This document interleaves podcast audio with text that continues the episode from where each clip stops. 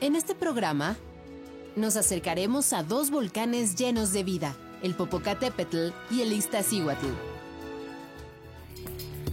Conoceremos a sus extraordinarios ecosistemas de alta montaña. Y nos quedaremos helados por la pérdida de los glaciares, gigantescas masas de hielo comprimidas fundamentales para la preservación de la vida.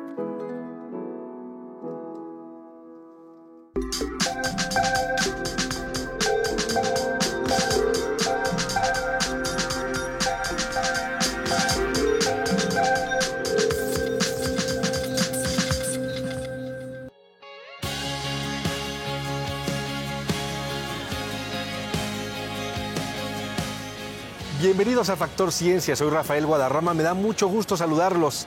En esta ocasión vamos a hablar de un tema muy delicado, la pérdida de glaciares en México y en otras partes del mundo. Estas grandes masas de hielo son muy importantes para los ecosistemas, pero sobre todo para nuestra vida cotidiana. ¿Qué te parece si aprendemos un poco sobre este tema? Por lo pronto, esto es Factor Ciencia. Comenzamos.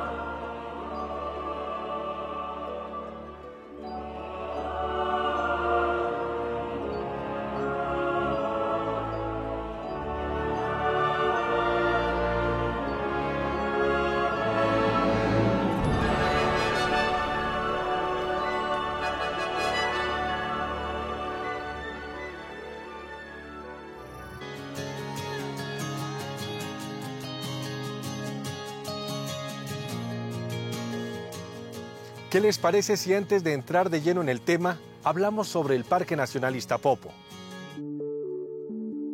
Es un área natural emblemática, una de las más antiguas del país. Fue decretada Parque Nacional en 1935. Son más de 39.000 hectáreas destinadas a la conservación.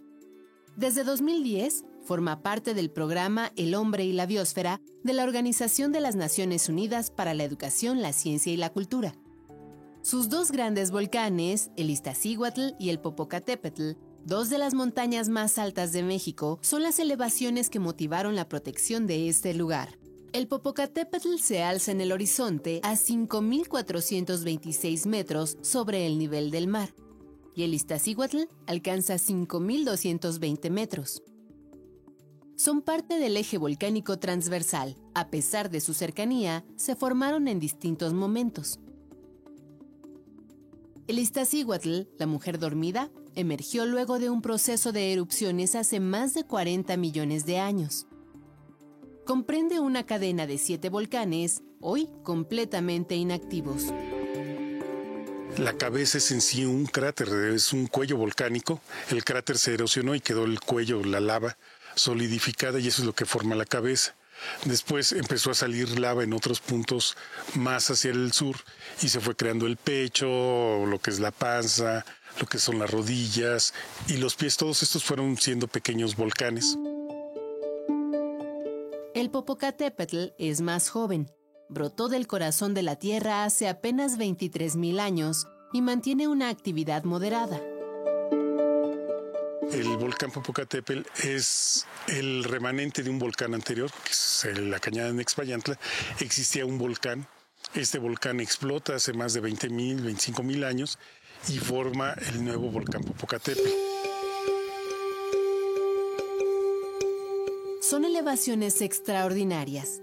Si bien el territorio mexicano se localiza en el trópico del planeta, gracias a la altitud del Iztapopo, alberga ecosistemas de alta montaña, donde se forma nieve en el invierno, aunque solo en el Iztaccíhuatl persisten áreas de glaciar. En este parque nacional, la vegetación cambia con la altitud. Entre los 3.000 y 4.200 metros hay un bosque habitado por cedros, abetos y 168 especies de flora. Cuentan con adaptaciones, muchas de ellas son de pequeño tamaño, algunas de unos cuantos centímetros por arriba del suelo. Algunas tienen colores llamativos, por ejemplo colores amarillos o rojos. De esta manera atraen a sus polinizadores. Uno de los géneros de plantas más numeroso en cuanto a especies es los cenecios.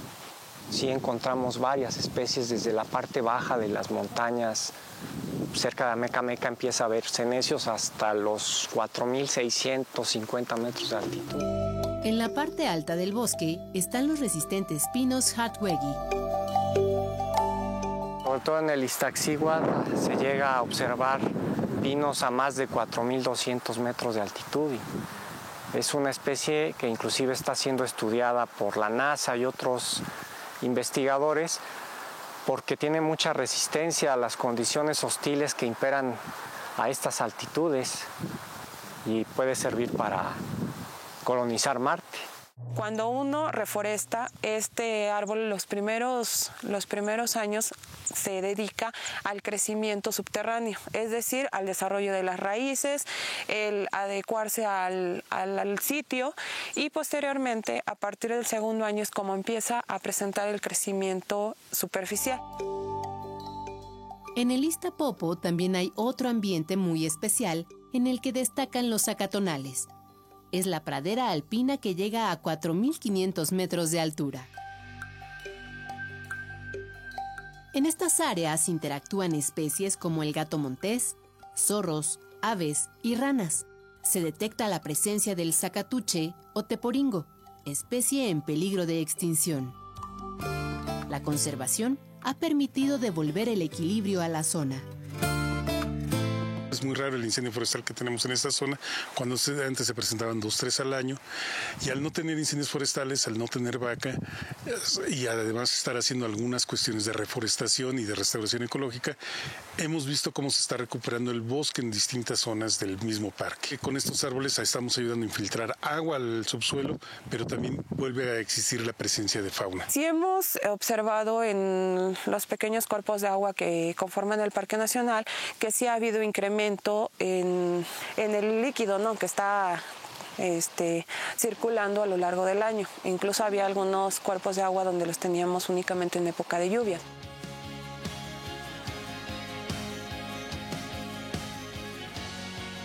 El Parque Nacional es de una extraordinaria belleza escénica, pero también es invaluable por los servicios ambientales que aporta. Sus bosques son fuente de agua y oxígeno para poblaciones de Puebla, Tlaxcala, Morelos, Estado de México y la Ciudad de México.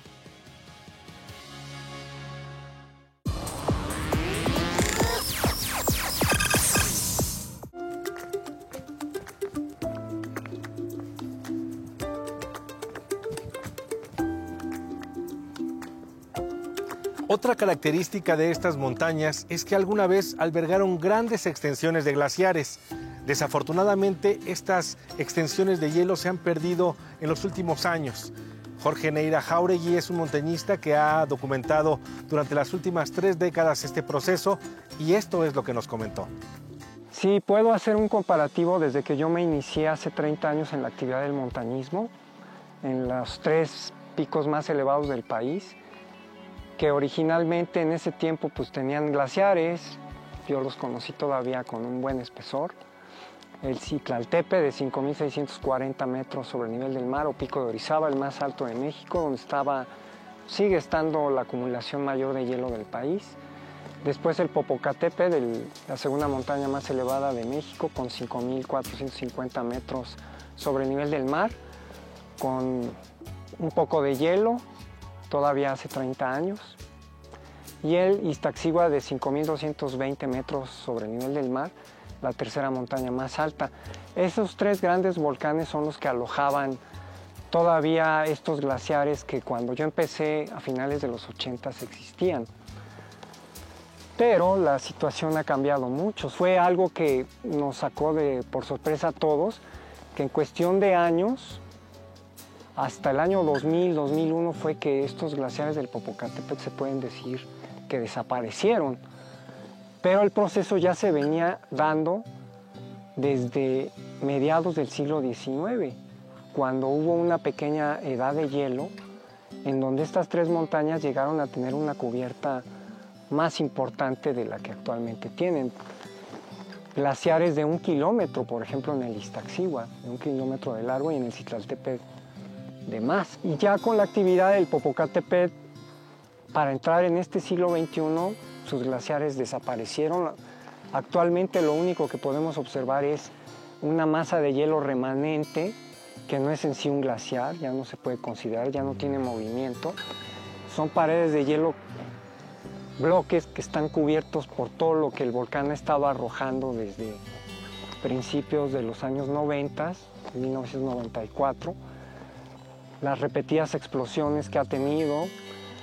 Y el Popocatépetl sí fue todo un drama el ver que en nuestra generación hemos podido observar de cerca la desaparición de esos glaciares.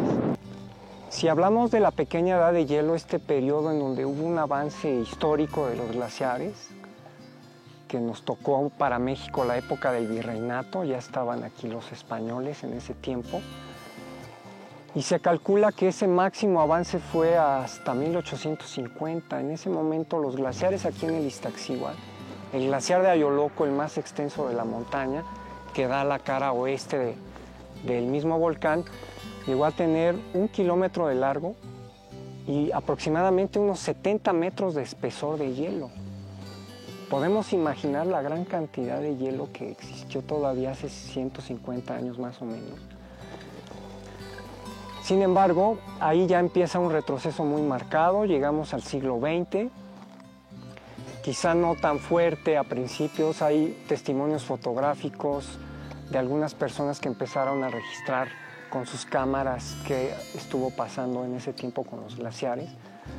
Todavía en los años 20 se podían ver glaciares cercanos al kilómetro de largo, pero ya un poco más arriba. Hay que hablar de un inventario glaciar, el, inventario más formal que se ha hecho, que se hizo en 1958 por el profesor José Luis Lorenzo. Él fue un, glaciólogo que se dedicó a inventariar y saber más o menos la extensión que tenían estos cuerpos de hielo. Y eh, para que tengamos una idea, ya para casi los años 60, estamos hablando de que el glaciar, la capa de hielo bajaba a los 4.600, 4.650 metros.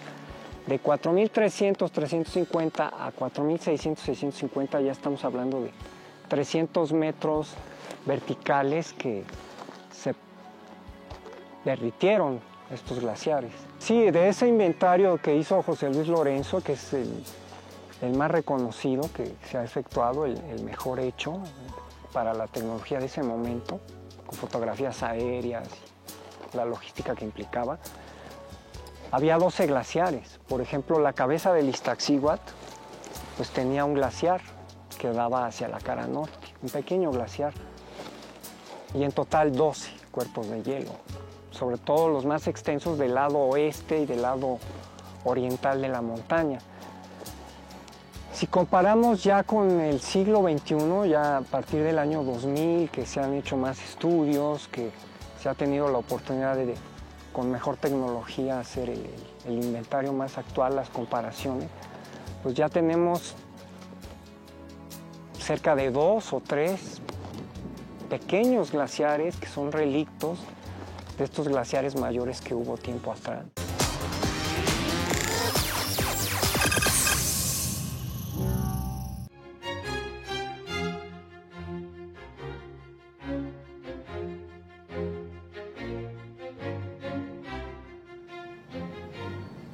Los científicos consideran que la pérdida de glaciares es irreversible. Sin embargo, en algunos lugares del mundo realizan esfuerzos para detener su desintegración. Los glaciares mexicanos se localizan en la franja tropical del planeta, la más calurosa. Por ello, son tan especiales. Su existencia se debe justo a que se encuentran a más de 5 kilómetros de altura, donde la temperatura es muy baja. Te preguntarás, ¿por qué están en riesgo de derretirse si han permanecido ahí durante miles de años? Es una respuesta que tiene dos partes. La primera es por la urbanización que ha elevado ligeramente la temperatura. La segunda razón es la más determinante, por el calentamiento global. El aumento de temperatura del planeta ocasionado por la concentración de gases que emitimos a la atmósfera. La pérdida de glaciares es un proceso irreversible, al menos en nuestro país, donde ya han desaparecido más de 80% de las formaciones originales. Es un proceso que en caso de llegar a ser reversible se llevaría yo no creo que años, sino cientos y hasta en una de esas miles de años. Los glaciares son importantes en los ecosistemas debido a que no solo brindan humedad, sino que también contribuyen al escurrimiento de agua a los mantos freáticos, principalmente en las estaciones calurosas. Su exterminio impactará primero a la fauna y flora locales y después al abasto de agua en las poblaciones cercanas. Entre el 35 y el 40% del agua que se consume en la Ciudad de México viene de lo que es la Sierra Nevada, es decir, Popocatépetl, Iztaccíhuatl y otros dos volcanes más que están dentro del Parque Nacional, que son el Tlaloc y Telapón. Nuestro país no es el único sitio del planeta que enfrenta una amenaza debido a la pérdida de glaciares. Ocurre en las altas montañas del norte del planeta y en las zonas de las grandes cordilleras. Para preservarlos en otras latitudes, se han propuesto alternativas como sistemas de refrigeración y nieve artificial para mantener baja la temperatura, algo que ya se emplea en parques de Estados Unidos. Cubrir las extensiones heladas con mantas térmicas, como se sugiere en Suiza. Establecer grandes superficies reflejantes en las montañas para repeler la radiación solar y mantener el frío. Incluso en India se sugiere recolectar directamente el agua del hielo y la nieve en las cumbres para hacer más óptima su captación y evitar que se evapore. Todas esas alternativas son costosas y complejas de aplicar en nuestro país. A nosotros solo nos queda cambiar nuestros hábitos de vida para contribuir a evitar más lamentables pérdidas derivadas del calentamiento global.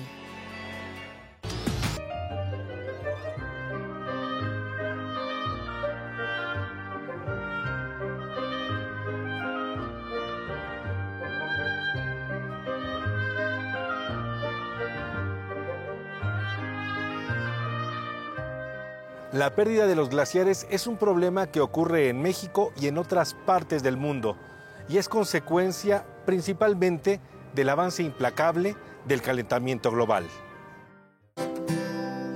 El deshielo es un fenómeno mundial que, de acuerdo con los científicos, comprueba fehacientemente que el cambio climático no es un mito o un invento, sino una realidad que ya nos alcanzó y que podría traer consecuencias dramáticas. Hacia el sur del continente americano, entre Argentina y Chile, se extiende el campo de hielo continental patagónico, el tercero más grande del mundo después de la Antártida y Groenlandia. Abarca más de 16.000 kilómetros cuadrados.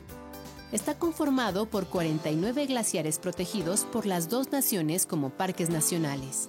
Los científicos estiman que en los últimos 30 años han perdido hasta 13 kilómetros de masa. El caso más reciente es el del témpano del glaciar Grey, de 380 metros en el Parque Nacional Torres del Paine, en Chile, que sufrió una fractura provocando el desprendimiento de un témpano de hasta 380 metros. Un estudio del Laboratorio de Glaciología y Geofísica del Medio Ambiente de Grenoble, una ciudad ubicada al sureste de Francia, reveló que en solo 12 años, entre 2003 y 2015, los Alpes franceses perdieron 25% de su superficie. De acuerdo con la investigación, encabezada por el glaciólogo Antoine Rabatel, la pérdida de hielo fue tres veces más rápida que entre 1986 y el 2003, principalmente en las zonas bajas de los glaciares, como el macizo más afectado Vanois, de 3.800 metros de altitud, con una pérdida de 2.6% anual. El mismo estudio realizado en colaboración con laboratorios austriacos, italianos y suizos, en el marco de un programa de la Agencia Espacial Europea sobre los Alpes, indica que cumbres más altas como el Mont Blanc, con 4.800 metros, pueden ser más resistentes a la erosión. En Groenlandia se encuentra la segunda capa de hielo más grande del mundo. Durante las primeras dos décadas del siglo XX había permanecido estable. Sin embargo, a partir de los años 30, inició una reducción acelerada de su masa. Pero de acuerdo con investigaciones realizadas por las universidades de Dinamarca y Ohio, en este siglo XX, producto del calentamiento global, la masa de hielo allí disminuye en unos 10 millones de toneladas al año. Incluso los datos han sido constatados con los registros de cuatro satélites estadounidenses y europeos. El científico Shfahat A. Khan de la Universidad Técnica de Dinamarca, quien presentó su descubrimiento en la revista Nature Climate Change, afirma que este estudio demuestra que la pérdida de hielo en el noroeste se está acelerando, lo que significa que todos los márgenes de la capa helada de Groenlandia son inestables. Los investigadores coinciden en que estos son datos muy preocupantes, porque este deshielo acelerado impactará sustancialmente en la subida del nivel del mar en todo el planeta. La cordillera de los Himalaya, un eje montañoso de más de 2.600 kilómetros de longitud, en el continente asiático, guarda las mayores reservas de hielo del planeta, solo después de los polos norte y sur. Se estima que un tercio del agua dulce del planeta está congelada en sus más de 50.000 glaciares. Sin embargo, un estudio de la Unión Europea en Geociencias advierte que el aumento de la temperatura global podría terminar con el 70 y hasta el 99% de los hielos para el año 2100, en esta zona que alberga a las montañas más altas del mundo. De acuerdo con datos del Panel Intergubernamental para el Cambio Climático, si no se hace nada por reducir las emisiones de gases de efecto invernadero, la temperatura promedio del planeta podría subir entre 2.6 y 4.8 grados centígrados para finales de este siglo, y sus consecuencias podrían ser irreversibles. Y en la Antártida, un estudio de la Geophysical Research Letters señala que el glaciar Tuairis, uno de los más importantes de esa región, podría tener un deshielo menor al que se había previsto, sin embargo, se advierte que este macizo de hielo de más de 180.000 kilómetros cuadrados, desde 1990, había duplicado la velocidad con la que ha estado perdiendo masa, lo que habría incrementado el nivel del mar en diferentes puntos del planeta. Otra preocupación es que el agua que se filtra por debajo del canal de este glaciar es cálida, lo que provoca su deshielo y hace que cada vez sean más delgadas las capas que lo soportan. El último cuarto del siglo el nivel del mar ha subido en promedio 8 centímetros en todo el mundo, debido al calentamiento global. Un monitoreo de la NASA concluyó que desde 1992 el nivel de los océanos aumenta más rápido que hace 50 años y que podría ser mayor en el futuro. Advierte que esto se debe a la expansión de agua oceánica más templada, a la pérdida de hielo de las capas polares y al derretimiento de los glaciares. Esto ha provocado que la capacidad de los glaciares sea menor para reflejar la radiación solar y por ende, esta termina siendo absorbida por la Tierra, lo que incide en el aumento de las temperaturas del planeta y el aceleramiento de los efectos del cambio climático, estimulando la aparición de fenómenos como tormentas extremas, huracanes u olas de calor.